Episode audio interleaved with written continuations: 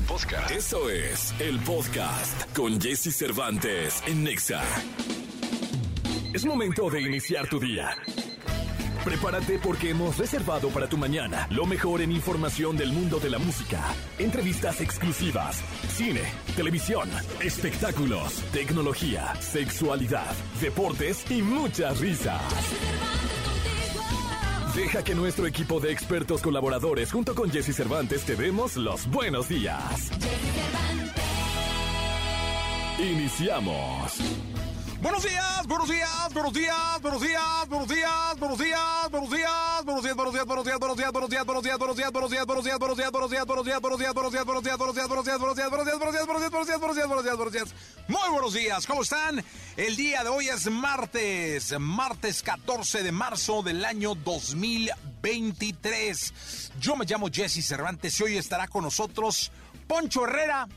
Alfonso Herrera y además viene Luis Estrada a hablar de la película Viva México. Estarán aquí en este programa Poncho Herrera y Luis Estrada, director y uno de los protagonistas de Viva México. Estarán aquí en esta cabina de radio. Bueno, estará Gil Barrera con nosotros, Nicolás Roma y Pinal, el niño maravilla conocido como The Wonder, Pontón, Dominique. Tendremos radiografía estaremos hablando de las buenas noticias y muchas cosas más. Por favor, quédate que vamos hasta las 10 de la mañana de este martes 14 de marzo. Son las 6 con 3 minutos ya, que no se te haga tarde, 6 con 3 minutitos. Sí, señor. Señor locutor. Sí, señor locutor. Guillermo del Toro en su película de Pinocho reconoce lo siguiente. La vida es el viaje el amor. El amor es la recompensa. Sí, señor, qué bonito. Es que Del Toro tiene una inspiración bárbara, ¿va? Es un hombre que inspira. Solo de, de verlo actuar, de verlo trabajar, de verlo ilusionarse y soñar. Con eso tienes para que el hombre te inspire permanentemente. Que arrancamos este programa, Selena Gómez y Rema. Se llama Calm Down, aquí en XFM 6464. Buen día. Lo mejor de los deportes con Nicolás Romay. Nicolás Romay. Con Jesse Cervantes en Exa. Señoras, señores, Nicolás Romay Piral, el niño maravilla, señoras. Aquí está The Wonder, The Kid.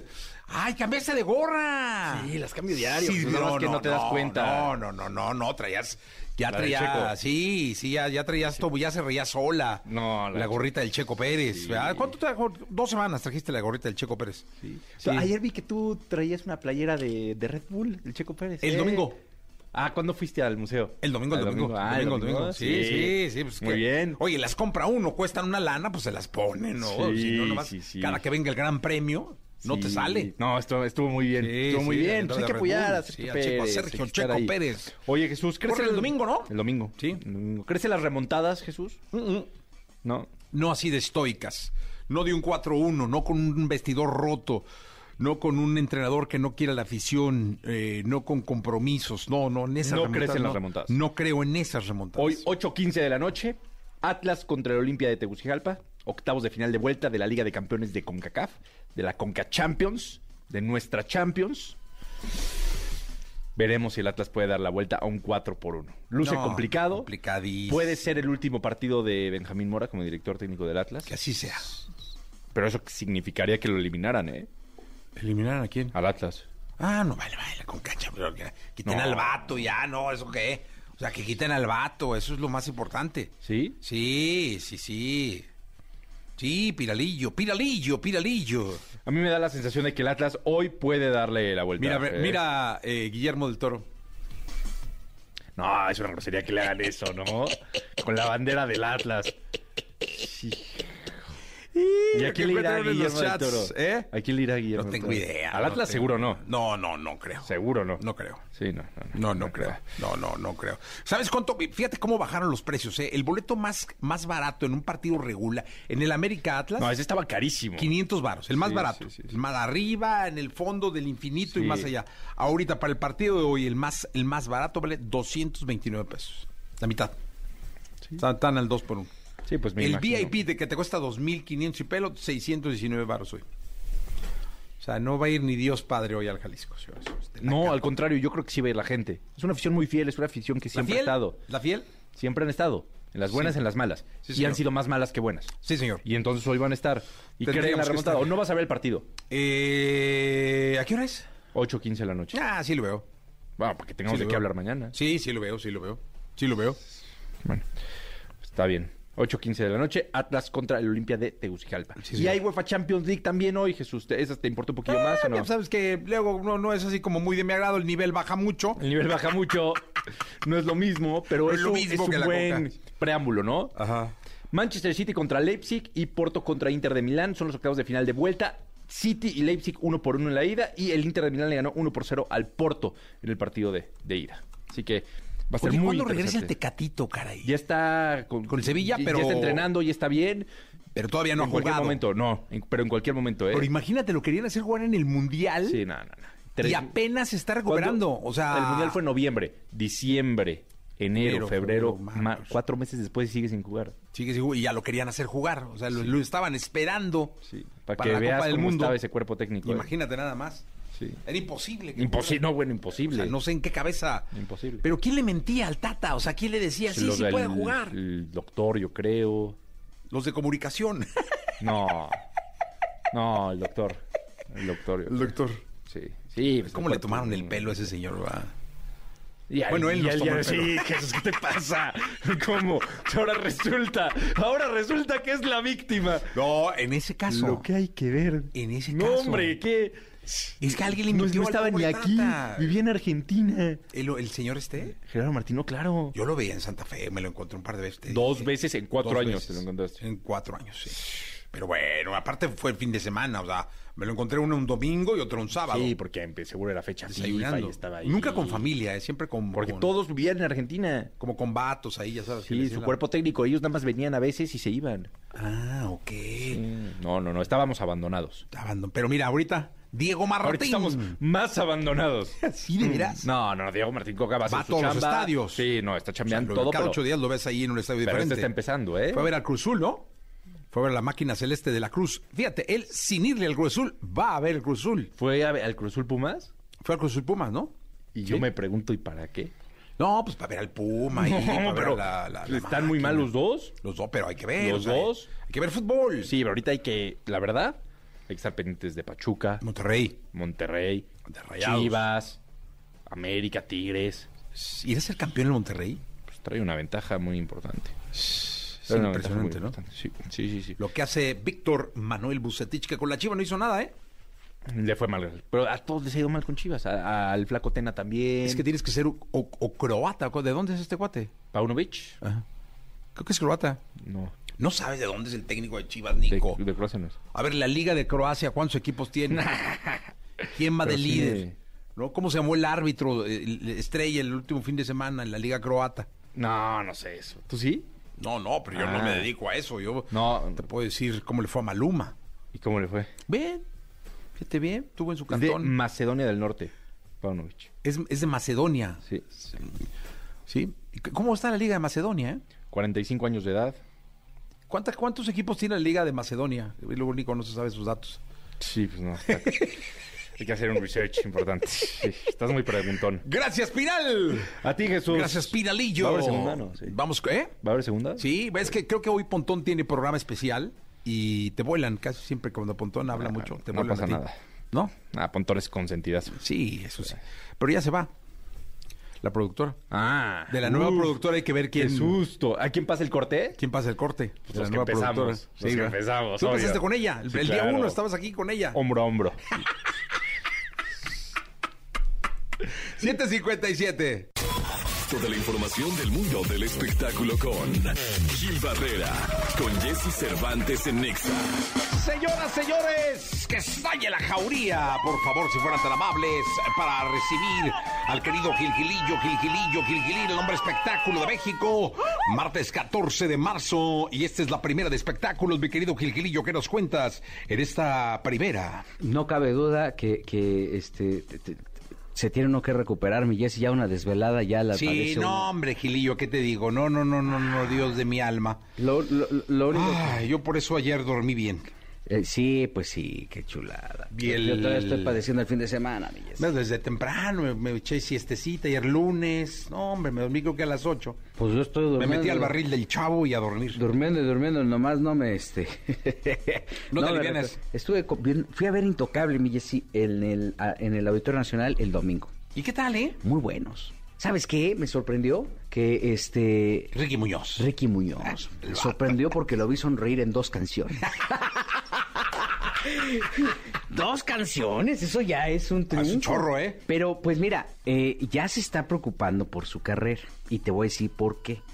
Porque Ricky Muñoz acaba de contratar a Cintia Rivera como RP. Cintia ha estado muchos años con Recodo, sigue con Recodo y ya la están dejando hacer pues este algunos freelance. Y creo que ese es un gran paso de Ricky Ok.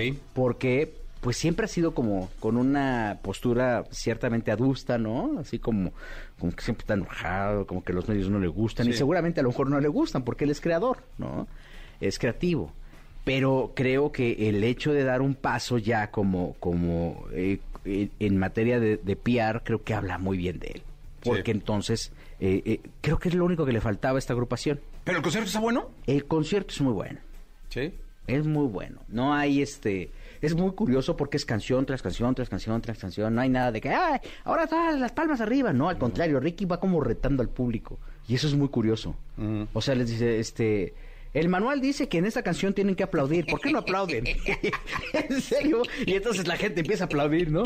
El manual dice que en esta canción se tienen que reír. No. Este tiene un gag muy bueno de, de para, dice "Ay, para toda la gente esta que quiere, eh, eh, pues cuántos músicos hay aquí, pues para toda la gente que quiera subirse ahí como los como músicos, este tienen que aprenderse el básico de esta canción y pone este eh, esta entrada de tragos de amargo licor que es este, de amargo, pero ya es que el, el- el intro es con un acordeón. Sí, sí, sí, sí. ¿no?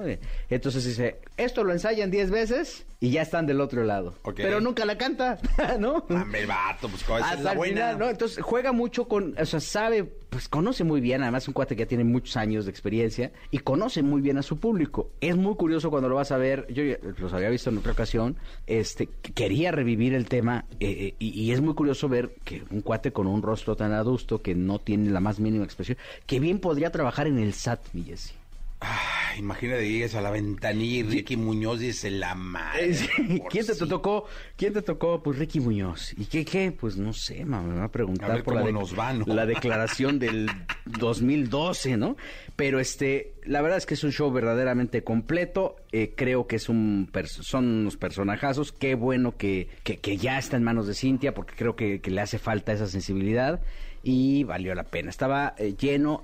no vendieron las últimas dos eh, bloques de general. Esas las aforaron. eh, las esquinas de general, por decirlo de alguna forma. No, este, esas no, no, se, no salieron a la venta. Pero no había boletos. Viernes y sábado, perdón, sábado y domingo que tuvieron ahí el- la función. Pues todo llenísimo y la gente, la gente sale feliz. ¿Cómo, cómo te das cuenta cómo, cómo nos afectó la pandemia, no?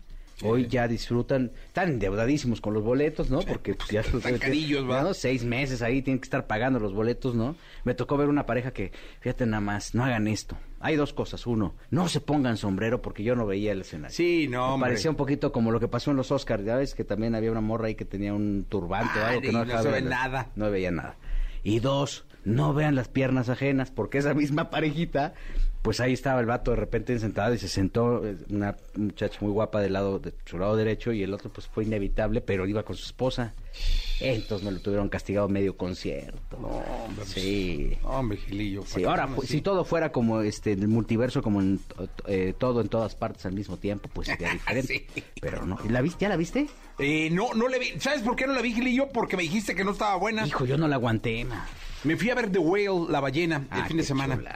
Sí, no, oye, Brendan Fraser es una joya. Es Yo un creo tipo... que lo- hay que rescatar los discursos del Oscar, creo que to- todo. Y hay que revisarlo porque hoy No, hay un este lenguaje completamente diferente. Este cuate es un genio, man.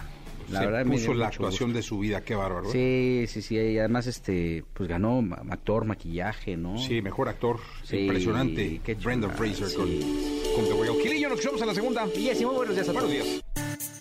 La tecnología, tecnologías, avances, gadgets, lo más novedoso. José Antonio Pontón en Jesse Cervantes en Nexa. Perdóname mi amor ser tan guapo. Señoras, señores, Qué bárbaro. Ese, ese, ese, grito, ese grito de mariachi guapo no es increíble.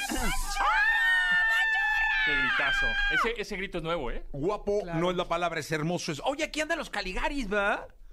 Deberían decirles que vengan a grabar y le quiten eso de guapo y le pongan hermoso, bello. Ya que me cambien el ID, ¿no? Yo soy hermoso, ya lo sé. Sí. Sigo.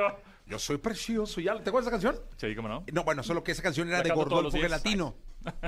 ¿Te acuerdas de Gordolfo Gelatino? Lo- Sí. no, tú eres muy joven, Soy Pontón. más joven, pero sí. Sí, lo pero sí te acuerdas. Sí, cómo no. Oigan, por cierto, lo de los testículos que se quitan y se ponen no tiene que ver con Pontón ni No, con no, su no. sección, ¿eh? No, no, no. no. Ay, No, lo no. defiende. No, es que No. van a pensar Ya, que íbamos a 8 hablar de, de eso. marzo, ¿eh? Sí, ok.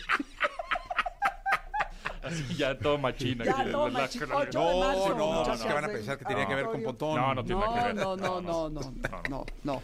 Perrito. Con Bonifacio sí. Con Con Bonifacio perro, sí, le quitaron los wifi. Bueno, ahorita van a Ahorita ver. van a, ahorita van a ver. Ahorita Exacto. platicamos de eso. No digas de tu tema, porque tú Ay, eres- lo bueno, me va a regañar la productora. Oye, ¿de qué vamos a hablar? Pontón? Este, bueno, pues hoy es el P-Day. Ah, el 3.1416. Exactamente. Fíjate, Hoy me acuerdo, ¿eh? Es el día de Pi, el día de Pi porque es 3.1416. En inglés, bueno, en Estados Unidos, ves que primero es el mes y después es el día. El mes es el 3, el día es el 14. Ah, Entonces es por eso es 3.14. Somos bien geeks, por eso bien, bien clavados. Así como fue el Mario Day, el 10 de marzo. Sí. Es, ¿Por qué es Mario Day? Porque es mar de marzo. 1-0, es 10, 1-0. Entonces el- el 1 es la I y el 0 es la O. Entonces, Ah, Mario Day. Todos los fans, en realidad, ah, por eso lo hacen y entonces ya se agarró Nintendo de ahí, también hace anuncios, etcétera. Pero es el Mario Day es el 10 de marzo y hoy es 3.1416. Hoy es el P-Day. Entonces, feliz P-Day. A todos los geeks clavados de las matemáticas, ¿verdad? Pero, coincidentemente, Stephen Hawking eh, pues este físico, teórico, astrofísico, cosmólogo y divulgador científico británico murió un día de- como hoy, pero de 2018. Entonces, bueno, pues ahí se juntan la coincidencia, al igual que hoy es cumpleaños, o, bueno, hubiera cumplido años, Albert Einstein. Pues ahí todo es una combinación bien geek, bien clavada del el día, ¿eh? 14 de marzo. Exactamente. Pero bueno, eh, tuve la oportunidad de ir el fin de semana pasado a manejar un auto eléctrico. Una cosa increíble. La, la Homer, ¿no? La Homer eléctrica, que no está confirmada México todavía. Este, seguramente cuando esté confirmada Sí, se va a vender no, como no. pan caliente, la verdad. Yo creo que este, es un es un auto que cuesta alrededor de 100 mil dólares. Dos O sea, millones de pesos. Dos millones de pesos. Unos dijeron, no, pues es un dineral. Sí lo es. Sin embargo, hay muchos autos que vemos circulando en las calles de la Ciudad de el México más que cuestan eso y un poco más. ¿no? Sí. O sea, las camionetonas, que eh, es más que son de gasolina y que queman un chorro de gasolina, cuestan un poco más que eso. Una vez Pero fui bueno. a la exhibición, bueno, no, a donde venden los McLaren, ya sabes, está aquí en Santa Fe. Sí. Que venden Ah, sí, McLaren, Iconic Rolls Royce. Broker, ¿no? Ajá. Sí. Y eh, ya sabes, de metichillo. Y me estaba diciendo el, el chavo que me hizo el favor de darme el tour, Ajá. Que se vende un Rolls Royce al, al mes en México. Imagínate. Sí. Con lo que No, valen, ¿eh? Y con lo que valen. 12 Y- millones de pesos. Y hay muchos este, BMWs, Audis y Sí, eh, no, no, no. Acuras y bueno, todos estos eh, marcas de lujo que cuestan, Lexus, que cuestan un millón y medio para arriba. Bueno, Sí. Es, un, es una- un vehículo todoterreno, evidentemente, muy grande, pesa 4.000 kilos, o sea, cuesta, cues- este, pesa 4 toneladas, y para generar de 0 a 100 en 3.5 segundos, jalando 4, toneladas, bueno, tiene que tener un poder bestial de 830 caballos de fuerza. Entonces, es un, es, tiene tres motores eléctricos. Homer ya nada más va a ser eléctricos por obvi- obvias razones, porque Homer antes era un tanquesote Sí. que gastaba y quemaba Aquí gasolina. a lo tuvimos be- una, ¿te acuerdas en a- Exa? a lo bestia, ¿no? Entonces, bueno, pues por eso dijeron ya, no se van a volver a hacer los Homers de gasolina, se van a hacer eléctricos. Entonces así regresan en forma de eléctrico eh, y tiene diferentes maneras de manejo que están muy interesantes. Una se llama craft walk o, o modo cangrejo en el cual los ejes delanteros de las ruedas, como los ejes traseros, se mueven de manera paralela para que se mueva como un cangrejo, o sea, que como, como Órale. lateral, pues. Eso se utiliza mucho, nos, nos están explicando, para, además de que si estás en off-road, es- en, en campos así un poco difíciles, eh, para la gente que trae remolque, una camper o algo así, que quiere cambiar de carril, en vez de que el, el- gire toda la, la camioneta, digamos, y cambie de carril, entonces nada más se mueve de manera como lateral, ¿no? Paralela al otro carril. Eso está Eso va a estar bueno para estacionarte. Está muy bueno para estacionarte, justamente porque siendo un coche tan grande y dimensiones enormes, eh, tú dices, bueno, pues ¿cómo lo maniobro para estacionarme justamente? Bueno, también el eje trasero, a la hora de que tú das la vuelta, digamos, a la izquierda, el eje trasero gira tantito a la derecha. Entonces tienes un viraje mucho mayor y entonces puedes dar vueltas en U o puedes dar vueltas cerradas con mucha más facilidad. Oye, que hay que reaprender a manejar, ¿eh? Sí, aunque sale muy natural, ¿eh? ¿Sí? Sí, Te está vi muy... ahí este, contando 0 a 100 y no sé cuánto. Sí, está, está fantástico. Y em, otra cosa interesante es su manejo semiautónomo. ¿Qué quiere decir esto? Que se maneja solo prácticamente y cambia de carril solo. Entonces tú le pones una velocidad crucero, una velo- velocidad constante en la carretera. El coche sabe en qué carretera está porque tiene GPS, entonces dice, ah, esta carretera ya la conozco, ya la tengo registrada en mi sistema y entonces yo puedo eh, eh, hacer las curvas, em, cambiar de carril, etcétera, de manera solita, pues, ¿no? O sea, no, Ok. la- lo estábamos, digamos, entre comillas, piloteando el coche, lo estábamos tomando agua, sin las manos en el volante y el coche se manejaba solo. Es impresionante la tecnología que tiene. Y por último, en, el, en su pantalla táctil de 13.2 pulgadas, eh, donde, cuando vas cambiando los modos de manejo, que si es todoterreno, que si es más rápido, que si es normal, etcétera, eh, todos los gráficos e interfase gráfica le hizo Epic Games, esta eh, desarrolladora de videojuegos como Fortnite. Entonces cada vez que mueves este, la perilla para cambiar de modo de, manejo, sale la Homer así súper de videojuego en la pantalla, etcétera. Y lo hizo eh, a través de un motor de videojuegos que se llama Unreal Engine. Entonces tiene ahí esa cosa clavada videojueguil, muy cool, la verdad, este, esta Homer eléctrica. Ya está la versión pick-up, esa, está, esa sí se vende en Estados Unidos, está próximamente. Y en México pues todavía no está confirmada, Un año, yo pero creo, ¿no? seguro 2024. llegará, ¿eh? Seguro llegará y se van a vender. y se van a vender en preventa. Tenía mucho mercado aquí la Homer, ¿eh? Sí, sí, seguro se va a vender muchísimo. Aquí tuvimos una en Exa, ¿te acuerdas? Sí, estaba, estaba cool. Era pick-up, ¿no? Era. No, no, no. No, era normal. Normal, normal, normal. Normal. Un tanque. Era un tanque, exactamente. Pero pues ahora necesitamos una eléctrica eh, Uf. para EXA, ¿no? Sí, sí, sí, para anunciar ahí el programa de Pontón. Exacto. La 102. Oye, Estaría Va a estar bueno. Sí, Entonces, está llega- padre. yo creo que el año que entra Yo llega, creo- ¿no? Puede, puede que el año que entre, exactamente. ¿Cuándo tendremos ya un buen porcentaje eh, circulando de autos eléctricos? Sin duda yo creo que en tres o cuatro años. Sí, muchos, muchos. Porque, y más con lo que llegó, este, va, va a ser Tesla en Monterrey, pues eso le va a dar mucha infraestructura de supercargadores y cargadores y red de cargadores en todo México. Entonces yo creo que en cuatro años vamos a ver un parque vehicular lleno de coches eléctricos aquí en México, en general en, en República Mexicana. Muy recomendables. Eh, Pontón, muchas gracias. Gracias a ti. Gracias. Eh, 8 de la mañana, 27 minutos. 8 de la mañana con 27 minutos. Vamos con las buenas noticias. Porque la vida junto a ellos es más entretenida. Sus cuidados, sus secretos, sus cualidades y todo lo que nos interesa saber de nuestras mascotas lo tenemos con Dominique Peralta en Jesse Cervantes en Exa. Señoras, señores, Dominique Peralta, famosa en el mundo de las mascotas por ser una especie de... mm, Quiero oír eso. Quiero oír eso. Lo quiero saber. A ver, a ver, a ver. Radio escuchas, ustedes saben que yo aquí vengo no a hablar de mascotas, sino a que me bulen. no, Pero vengo feliz. no, no, ¿Qué no. quieren? Una, empresa, una, una especie como de emperatriz, Ay, digamos. sí, míralo. O sea, todo lo que dices y dictas se hace en las mascotas, Dominique. de verdad, o sea... Oye, qué ricos están los pastelitos que nos trajiste, ¿eh? ¿Verdad? Sí, la verdad es que Oye, no, no hay igual. deliciosos, qué bárbaro. O sea, es Se una me cosa... olvidó, perdónenme, pero la próxima se los juro que ahora sí. Mira, me echa ¿tienes mirada un año? asesina. Es que tienes un año diciendo eso. Bueno, es que como son para ti, o tengo que hablar con el dueño. te voy a decir, como son para ti, necesitan un reposo como de seis meses, imagínate. Ah, pues son un año. masas especiales, sí, claro. Llevamos un añito. Un añito. Voy a hablar con el dueño. De la Garufa, un gran lugar. Este, me Oye, pues aquí mucha promesa. y Mucha nomás promesa nada, ¿no? y prometes y prometes y, nada. me promete, falta Ah, uno. me falta uno. Y luego me Oye, prometes tú, tú y nada. sí oír esas, esas rolas. Es que eras muy rockera siempre, ¿no? Era rockera, sí, pero sí, por supuesto que de Sí. repente. Sí. O sea, de, de repente te dabas tus... mis este, gustillos. Que por ahí dicen que no hay que decir que son placeres culposos, que, que son placeres Es que y tú el Rock 101 y toda la Sí. imagen que nos dabas era como de alguien... Alguien de Casi. puro rock, queremos rock, Sí, pero sí. también en la vida también hay otras cosas, ¿no? Luis Miguel. O sea, tú, por ejemplo, a ver si te pongo Mr. Crowley o Maldita Primavera.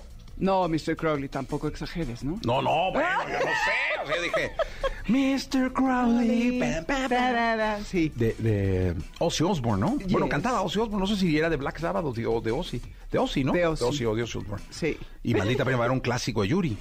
Sí, o sea, son canciones, como dice Laura Carrizales, a quien conoces bien, para cantar, ¿no? La de Canción- Mr. Crowley. La, la de Mr. Crowley, pero también la de Maldita Primavera. Esa sí la cantabas con tus amigas, ¿no? Pues sí, también, sí. Ok. Sí, sí, sí. Sí. ¿Tú, ¿Tú eras rockero? Sí, de Sí. cepa. de- de- de- tuve que comer y me hice popero, pero...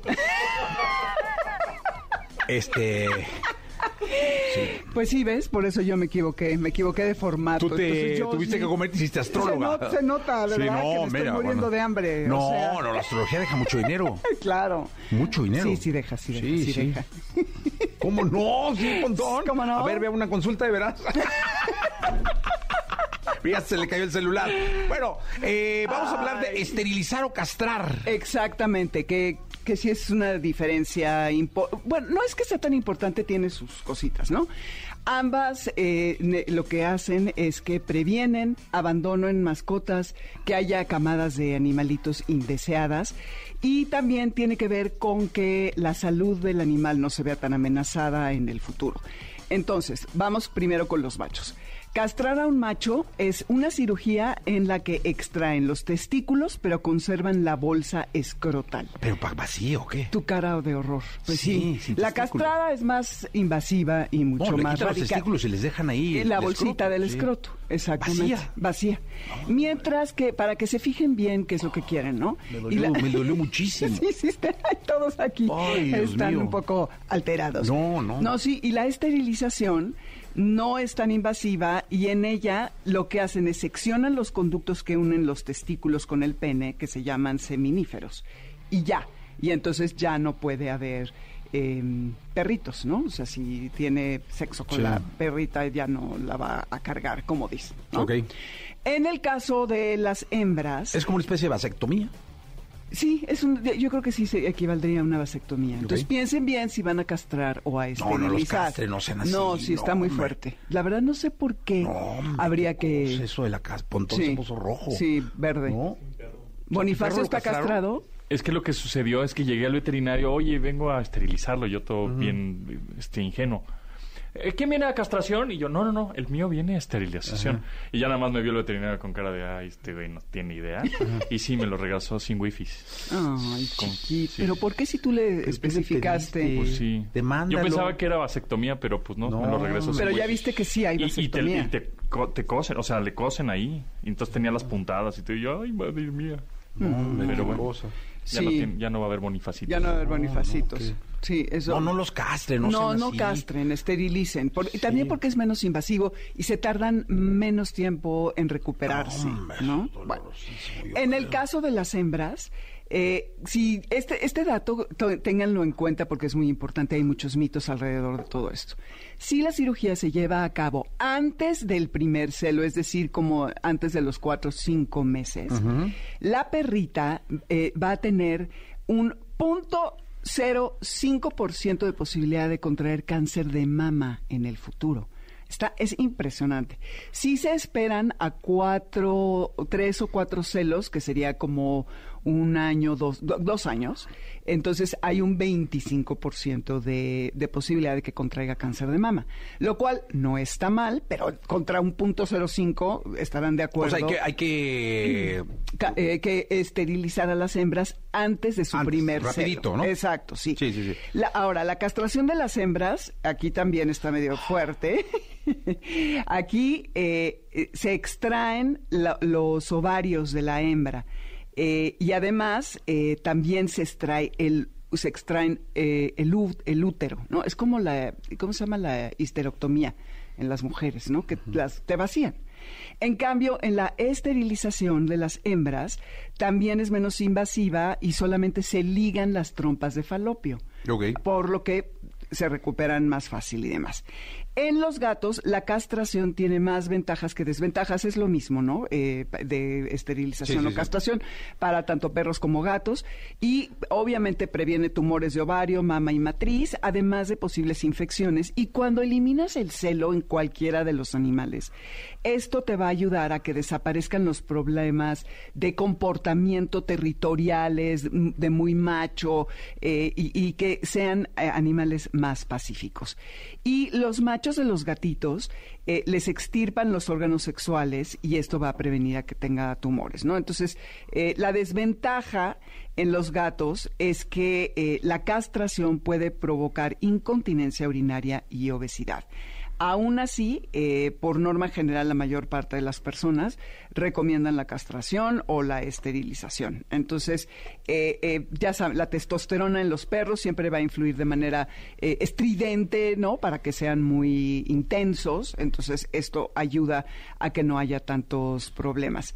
Así que, como podrán ver, eh, es importante siempre esterilizarlos y pues ya vieron que la castración es una medida un poquito más radical, entonces tratemos mejor de esterilizar. Pero si hagámoslo, acuérdense que hay, eh, debe haber, no hay cifras precisas, pero debe de haber ya 18, 19 millones de perros, de los cuales el 70% están en las calles, no están en casas. ¿Cuántos millones?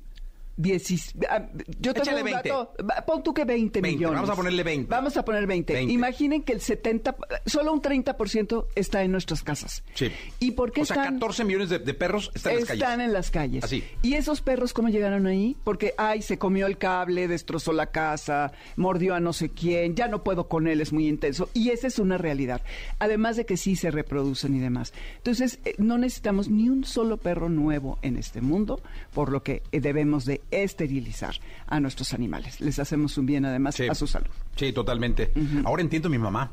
¿Por qué? Porque mi mamá se, se, se llamaba Yolanda y se apellidaba Castro. Entonces luego le decían Yola Castro. Yolanda Ah, Castro. Y ella contestaba siempre, no me dejo. ¡Anda! Entonces, Yola Castro, no me Yola dejo. Castro, no me dejo. yo Ah, y tú decías por qué. Mi mamá también se llamaba Yolanda. De verdad, Sí. qué padre. Qué bonito mira. nombre, ¿ya ves? Qué bonito nombre Ya tenemos. Sí, sí, es. sí. Muy bien, bien, bien. Sí. Tenemos algo en común. Ya ves, mi querido bueno. Jessy. Gracias, Dominique. A ti, mi Jessy. Cuídate mucho. Igualmente. Toda la información del mundo del espectáculo con Gil Barrera, con Jesse Cervantes en Nexa. Bien, llegó el momento de la segunda de espectáculos. El querido Gilgilillo, Gilgilillo, Gilgilir. El hombre, el hombre espectáculo de México. Mi querido Gilgilillo, ¿qué nos cuentas? Mi Jessy, ¿cómo está? Muy buenos días, buenos días a todos. Hoy estaba viendo los ratings, por ejemplo, de... de- el viernes anunció Galilea Montijo su separación. Ah, el tercero en hoy, ¿no? Ajá, el tercero. Es que bueno ahí. ¡Qué barbaridad! El tercero en fila. Porque Este- fueron, fue casi Sí, programados. en- en- ahora sí que se fueron como los grandes. Ya ves que luego Sí, decían que sí, iban sí. tres en un mes, ¿no? Sí, sí. Aquí fue prácticamente lo mismo. Aunque ayer, por ejemplo, estuvo eh, Eric Rubin en hoy promocionando el Cumbia Machín, ¿no? Ya ves que es, Sí, es sí, sí. Y entonces, pues ya la relación con Andrea super cool y miren, nos llevamos muy bien. Yo, pues digo, está padre el mensaje, Qué bueno, ¿no? sí. Creo que al final, este. Pero, pero fíjate que estaba analizando las audiencias en términos de, de eh, si es eficiente o no este tipo de situaciones, este tipo de noticias, y no pasa nada, ¿eh? O sea, No hay un pico significativo que te demuestre que esto te va a generar más audiencia. es correcto. Ok. No sé si el hecho de que quieras seguir cazando el tema de que si lo detonas en redes después en, en la televisión vas a tener una reacción, porque ya les ha quedado muy claro a gran parte de la gente que es televisión que pues evidentemente no hay una, eh, pues este, eh, sí van de la mano, pero no van de la mano las redes con, con los medios masivos. Eh, la, la percepción es de que, pues prácticamente sí, ten- sí, tendría que haber alguna reacción, pero no necesariamente. Estamos hablando de que, pues la tele, la gente que ve tele ve tele, ¿no? Y la gente que está en las redes, pues está en las redes, o sea, no tiene una relación, es el mínimo, pues. Este sí influye como para generar alguna polémica alrededor de algo, pero en cuestión masiva, como la televisión, no hay una repercusión tan fuerte. ¿Eh? Se está est- estandarizando, promediando los 900 mil, el millón de, de televidentes, no hay más de millón doscientos mil de televidentes, y bueno, pues esto evidentemente creo que sí da la oportunidad de replantear si la estrategia de llevarse a redes un, un tema es correcta, ¿no? Eh, eh, eh, es eficiente y puede tener buenos resultados. Eh, por ejemplo, los Óscares. Ah, eso iba. ¿Cómo le fue al- Oscar? Los Óscares Atención con esto. Un millón ciento nueve mil. Ok. Regularmente la tendencia de los Óscares es conforme van... Vas construyendo. Vas construyendo conforme van avanzando las categorías. Ya sabes, al final es la mejor película, el mejor actor. Pero cuando hay una vinculación con, con artistas mexicanos o con creadores mexicanos, pues crece mucho más la expectativa. Y así sucedió. Digo, obviamente a Guillermo del Toro recordaremos que lo destaparon inmediatamente. Y entonces de los 895 mil con los que arrancó, pues se disparó al 1.047.000. Y después, pues prácticamente en la fase final al- al- al- alcanzó el 1.400.000, que es un muy buen número. Ya. Gracias a todos. Mejor de los deportes con Nicolás Romay. Nicolás Romay. Con Jesse Cervantes en Exa.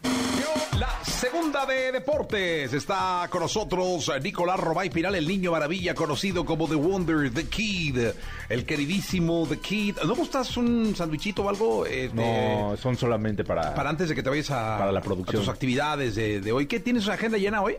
Un poquito, sí. ¿Sí, de veras? Muy movida, sí. Ay, qué buena Y aparte onda. hay Champions, Hay Champions, sí, sí, sí, sí, Eso sí. Todo suma la agenda, ¿no? No, cómo no. Todo suma. Para ti ver partidos de fútbol es, Eso es trabajo. es trabajo, ¿no? Sí, como para ti ir a conciertos. Ir a conciertos es chamba. Chamba, chamba. Sí, señor. Chamba, Qué, bonito, chamba. qué bonito trabajo, ¿no? Sí, escogimos bien. Eso, querido Nicolás Robay. Piral, el niño. Oye, hoy es un día importante, se aprueba la- por parte de la FIFA el formato para el Mundial del 2026. Ándale. Chécate nomás. 48 participantes, 12 grupos con 4 selecciones, 12 grupos. 12 grupos con 4 selecciones, avanzan el primero y el segundo lugar y 8 de los 12 terceros.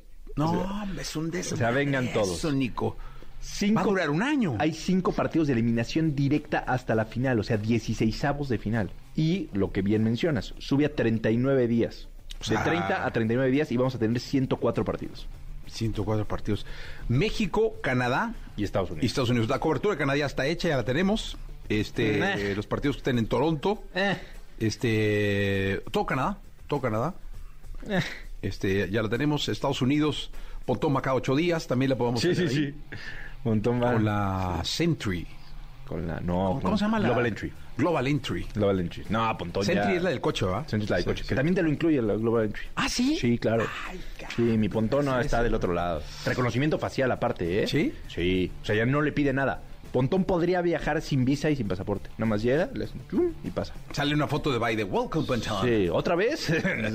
sí. Are you here? ¿Otra vez? Y ya, sí. Pero bueno, este es el... Y yo- te- yo te cubro. México. Tú cubres México, Guadalajara. Guadalajara, la tierra de Dios y María Santísima. Guadalajara, sí, sí, Sí, señor. Pero hoy se, se tiene que, que anunciar ese formato muy interesante y pues triste porque lo del quinto partido para México de alguna manera sí pues, no se pudo conseguir. O sea, entendiendo perfecto que la ilusión era los cuartos de final, ganar en octavos de final. Ahora vas a jugar tres partidos de fase de grupos y después vas a jugar 16 avos de final, que ese va a ser el cuarto partido, y el quinto partido va a ser octavos de final, no cuartos de final. Pues va a estar bueno, ¿no? Va a ser, va a ser muy interesante. Con Diego Martín, esperemos que llegue.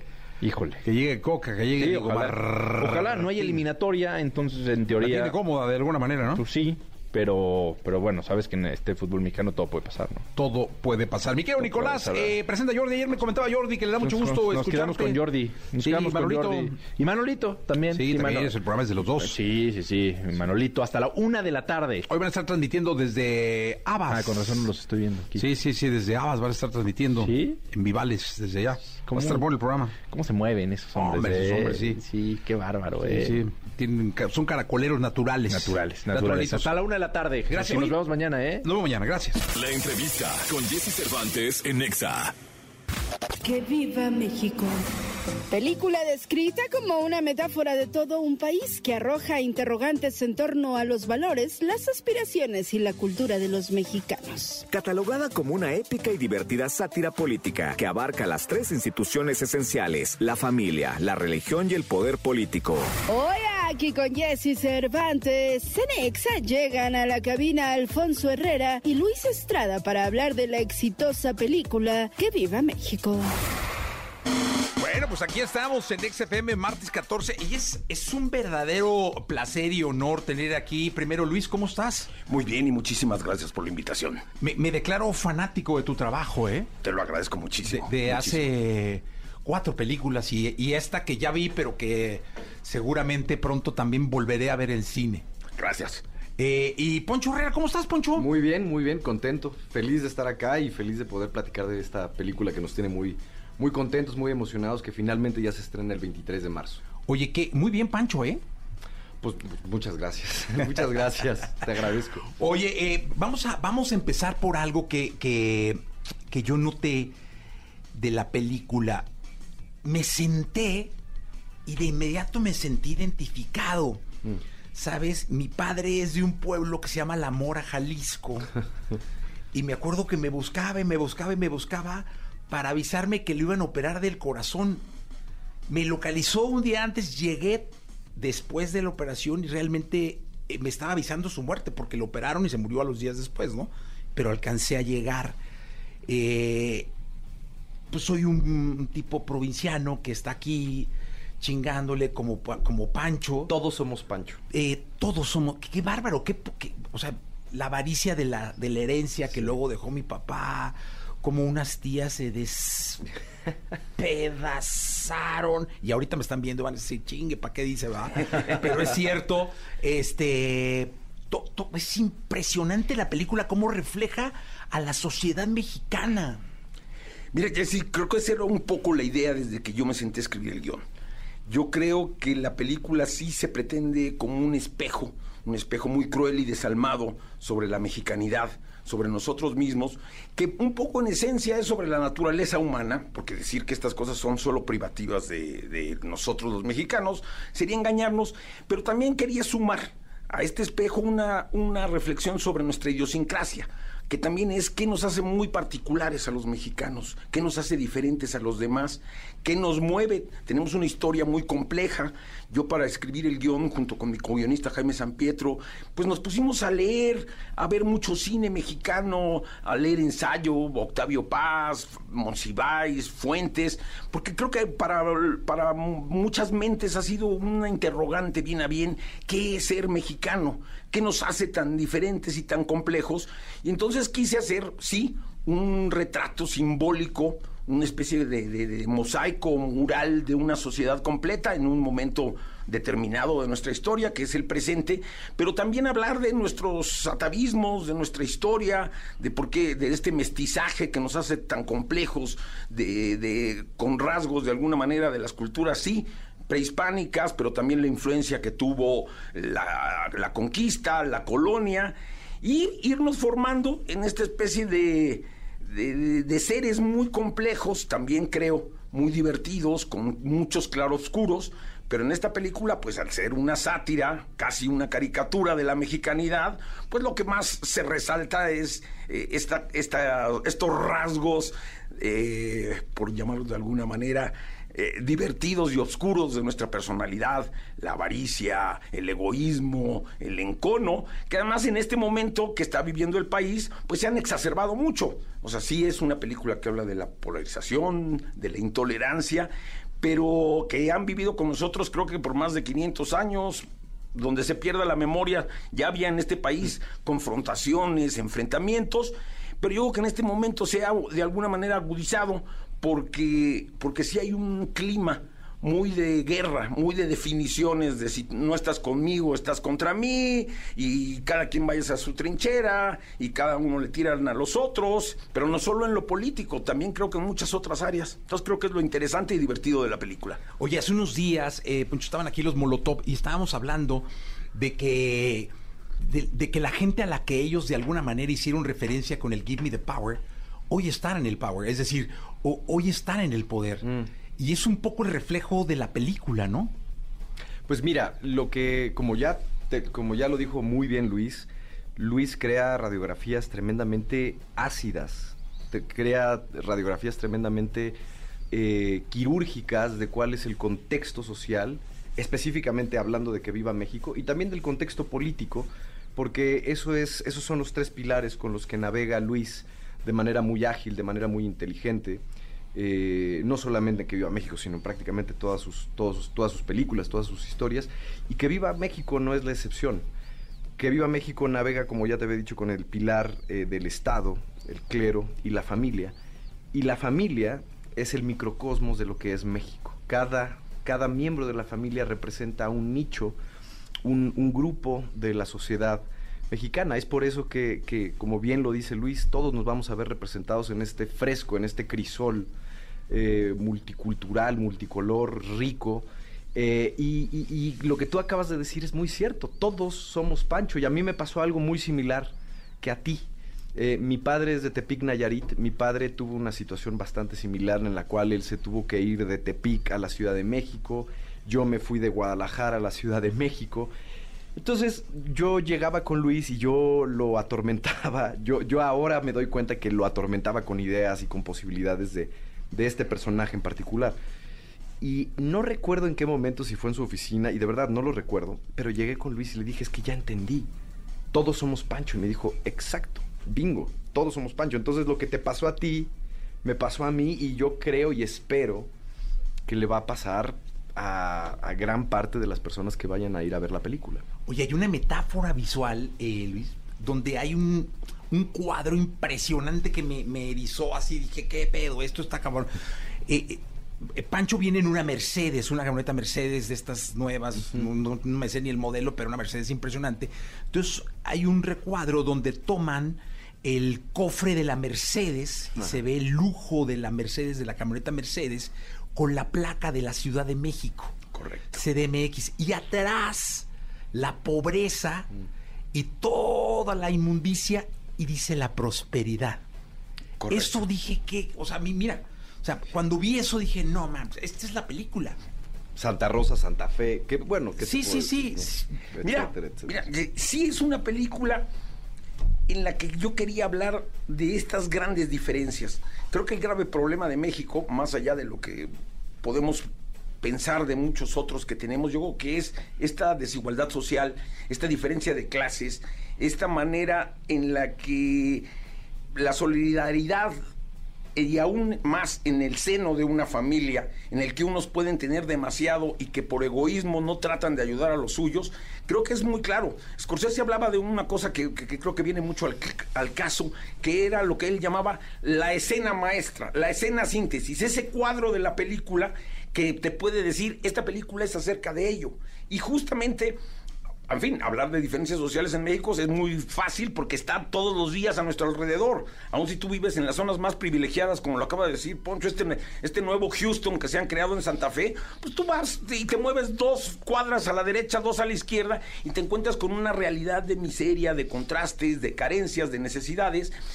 Pero creo que lo que era muy divertido también, o sea, sí son temas creo que muy serios y relevantes sobre los que hay que profundizar, pero creo que en la película, al ser una sátira, que justamente es hablar de manera crítica de nuestra realidad, del poder, de la- las instituciones que son sacrosantas, pero para mí lo que me pareció muy divertido e interesante fue poner todo esto que ocurre en el país, en la sociedad, en el seno de una familia y las posibilidades de tomar decisiones de cada uno de sus miembros.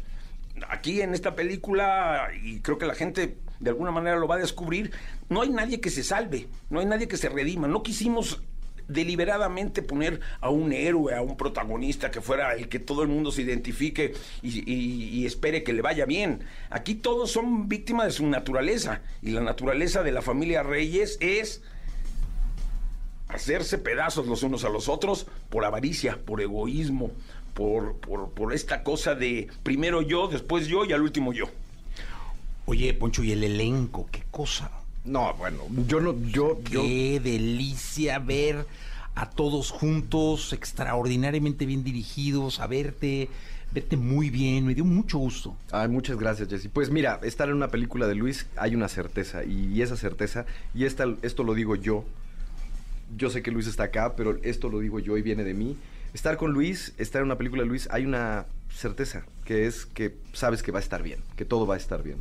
Porque eh, así como Luis tiene un manejo impecable del set, pues te proporciona un guion que te da una columna vertebral ya muy bien estructurada. Entonces la película ya está pensada desde, desde ahí, desde la tinta.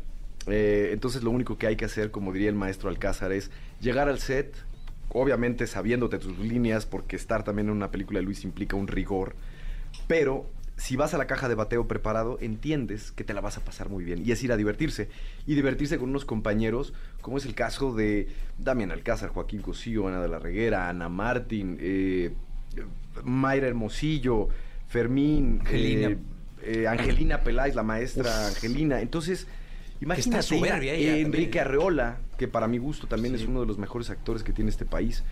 Y, y obviamente con, con Luis, pues, pues, ¿qué te digo? No es un lujo. ¿Y todos te dicen que sí luego, luego? Porque ahorita están llenos de Esto te lo chambas. voy a decir yo, esto te lo perdóname. Venga. Todos, todos, todos, si tienen serie, película, hacen a un lado lo que están haciendo para irse a trabajar con Luis. O por lo menos eso, eso lo hacemos todos los que estuvimos en esta película. Mira, Jessy, te, te- te digo algo que para mí es, la verdad, un, un gran honor y una gran satisfacción.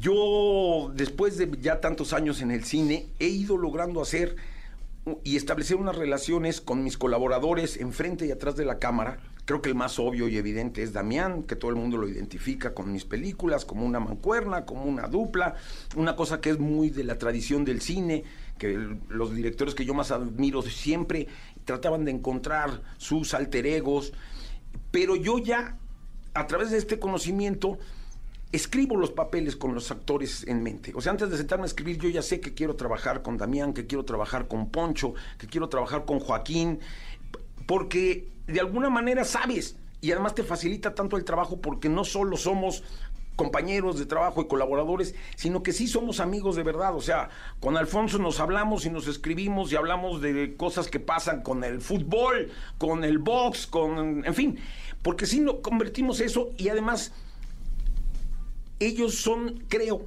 y en ese sentido me siento muy privilegiado, lo mejor que hay en este momento en el cine mexicano. Probablemente falten uno o dos actores que también admiro, respeto y con los que he tenido oportunidad de trabajar, como es el caso de Daniel, para que, que- que quería que trabajara en la, de Daniel Jiménez Cacho, que quería que estuviera en la película, no pudo porque estaba terminando Bardo, pero literalmente todos a la primera me dijeron que sí, pero además lo sabían y conocían del proyecto desde que se estaba cocinando el guion. Yo a Poncho le dije, ya estuvimos preparando la siguiente.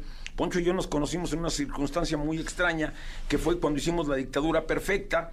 Eh, yo invité, por el tipo de película que era La Dictadura, decidí yo ampliar un poco este abanico y romper esas barreras falsas que se forman entre los actores de televisión, los actores de cine, que se sienten más serios y, y que tienen un poco más de pretensión intelectual.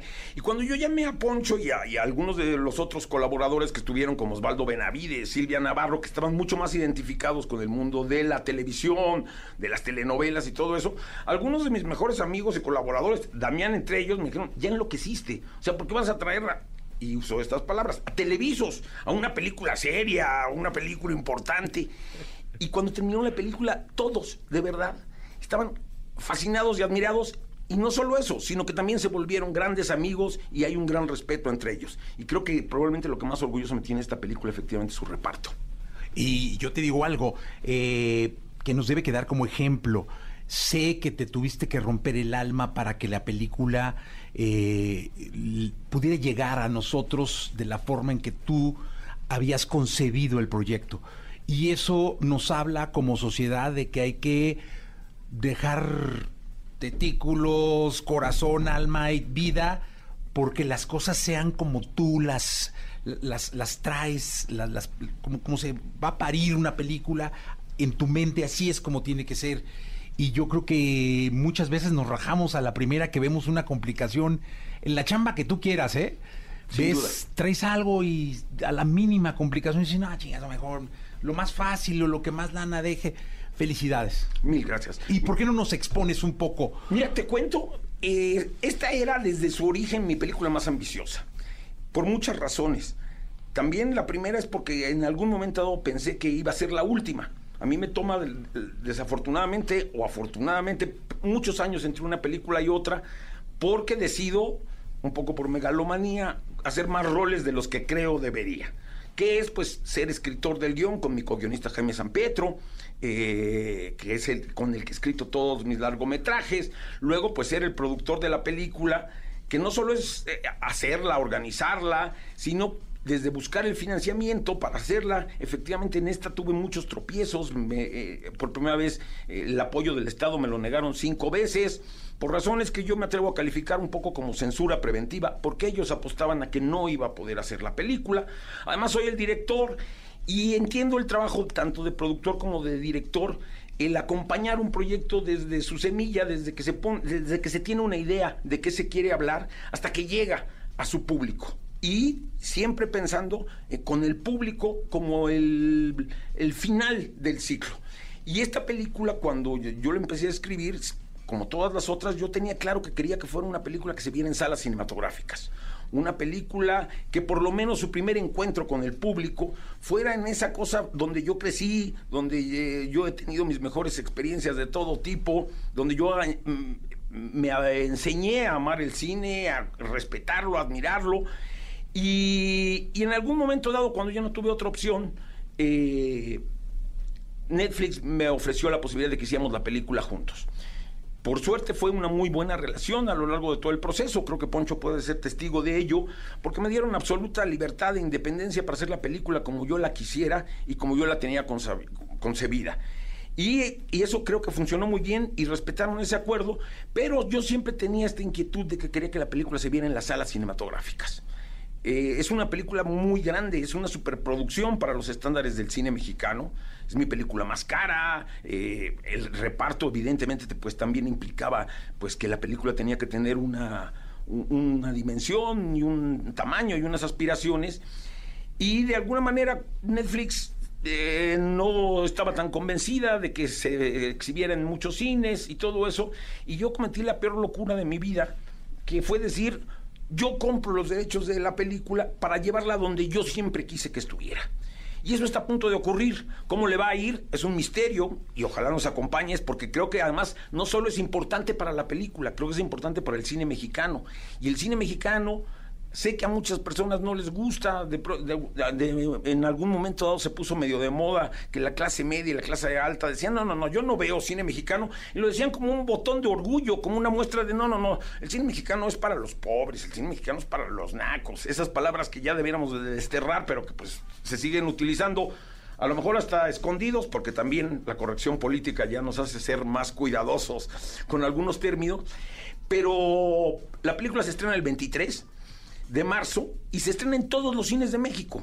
Es uno de los lanzamientos, además de que es una de las más grandes producciones del cine mexicano reciente, el lanzamiento es probablemente el más grande de la historia del cine mexicano. Se estrena en más de, 200, mil- de 3.200 pantallas eh, y en todos los cines, de Tijuana Chetumal, en todos los cines de la República.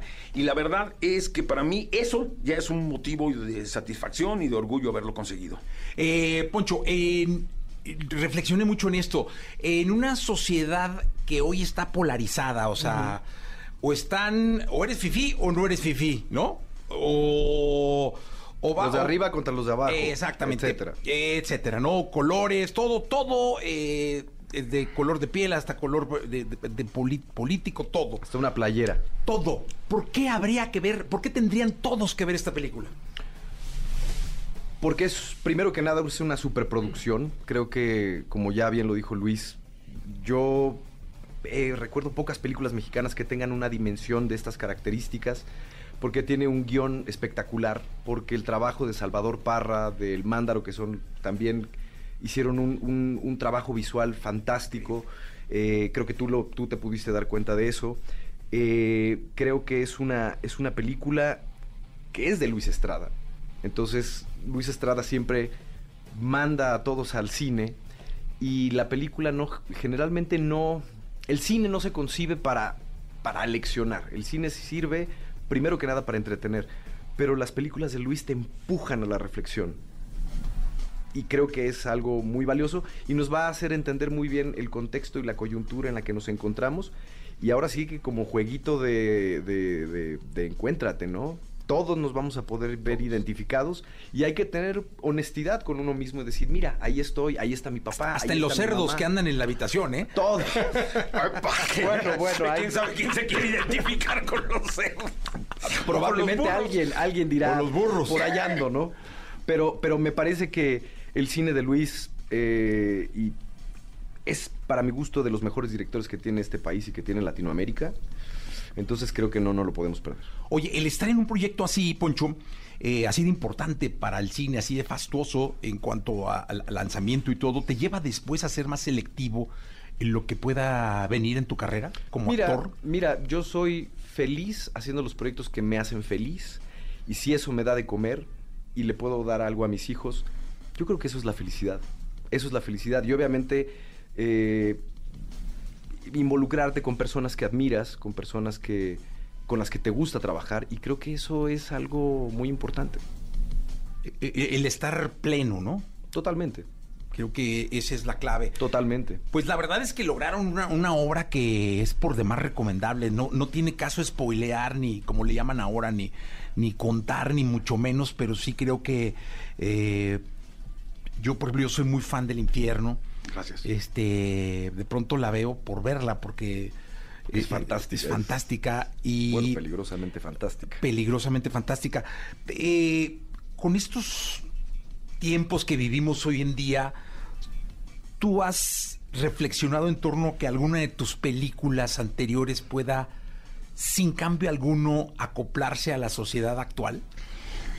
Yo creo que por lo menos estas cinco que forman esta saga, porque yo te voy a hacer- una confesión, Bessie. Yo creo que he pecado de ingenuo. Ingenuo porque cada una de estas películas las he hecho primero desde las entrañas, tratando de hablar de algo que a mí, en el momento en el que hacía la película, me preocupaba. También te lo digo porque he hecho estas películas más como cinéfilo, como espectador que como creador. Porque yo de pronto digo, es importante contar, hablar de este tema. Yo cuando decidí darle un giro a mi carrera con la ley de Herodes, fue porque una mañana descubrí que nadie había contado la historia de lo que había sido la permanencia del PRI los 70 años. Pero ¿dónde estuvo mi ingenuidad de concebir este, este, este día? Porque en cada una de esas películas creí que el país había tocado fondo, que ya lo que quedaba era ir hacia adelante, que, que ya después de esto ya nada puede ser peor. Después de 70 años o más del PRI ya no había posibilidad. Y oh sorpresa, se puso peor. Porque después de la ley de Herodes y hablar y, hacer este, esta caricatura del poder de- de- de- del priato en el sexenio de Miguel Alemán, pero evidentemente siendo un reflejo de lo que pasaba en el presente en ese momento, pues llegó esta especie de transición eh, medio fantasiosa con la cabeza de Fox que cada día está más loco y más perdido. Y, ah, y entonces hablaba de este país de maravillas y de fantasías y que ya habíamos acabado con la pobreza y lo único que pasó es que estaba peor que antes. Entonces uno dice, no, a ver, espérate, ¿cómo, cómo, cómo? que podemos estar peor? Y si eso fuera poco, después llegó Calderón. Y Calderón no tuvo mejor ocurrencia para legitimarse que declarar una guerra que no acaba nunca y que cada día es peor y que cada día nos llena de horror y de susto y no se resuelve. Luego quise hacer una película sobre el regreso del nuevo PRI que decían que este sí iba a ser bueno y honesto y resultó ser más corrupto y más lamentable que el viejo PRI, para sorpresa de todos. Y en este caso, entonces, te digo, creo que todas esas películas sí tienen una vigencia porque ninguno de esos problemas de los que hablaba en ella se ha resuelto. Y luego viene este, otra vez esta posibilidad de la transición, de que iba a llegar un gobierno progresista, un gobierno de izquierda, que efectivamente iba a, haber un cambio radical. Y voy a decir algo muy feo, pero es un poco la misma gata, nomás que revolcada. Sí, hay cosas positivas, pero también hay cosas negativas, porque también siento que ese tufo priista, que parecía que no lo iban a tener, está presente. Y entonces también esa fue una necesidad vital de hablar de este momento. Porque si a eso se ha sumado que desde el poder presidencial se incentiva esta confrontación entre los mexicanos, pues entonces creo que tenemos que pensar muy bien si vale la pena seguir con este camino de pelearte con tus amigos, de pelearte con tu familia, con tus compañeros de trabajo, por unas posiciones políticas que se incentivas de defínete. Eh, A ver, ¿tú de qué lado de la trinchera estás? ¿Eres de los chairos o de los fifís? ¿O eres de los de arriba o de los bajos? ¿Eres de los pueblos originarios o de los invasores? Nos llaman invasores a los que nuestras familias llevan 300 años en México. Ah, pero pues es que resulta que tú eres medio blanquito. Ya me hace sospechar que tú eres de los que están eh, eh, descendiente directo de Cortés. Dices, no, mi familia y la de Poncho y la tuya estoy seguro que se han mezclado con todos. Pero bueno, son tiempos complicados, pero también son tiempos para reflexionar y también tiempos para pasársela muy bien. Y creo que la película junta muy bien estas dos cosas. Y seguro por esto que nos acaba de decir que fue extraordinario. eh, y más hay que ver eh, la película que se estrena ya, ¿no? El 23 de marzo, como dice Luis, en prácticamente todas las salas del país, 3.200 pantallas y, y, pues bueno, no se la pierdan. Es una película también muy divertida, es tremendamente divertida y, y, pues bueno, ahí los vemos en el cine. Gracias, Luis, por estar acá. Gracias bienvenido a ti, siempre. Gracias. Bien, Poncho, bienvenido Muchas siempre. gracias. Saben los dos del respeto y el cariño que tengo a su trabajo. Muchas gracias. Una delicia tenerlos. No, muchísimas gracias. a ti, Gracias, es un Muchas placer. gracias, Jesse.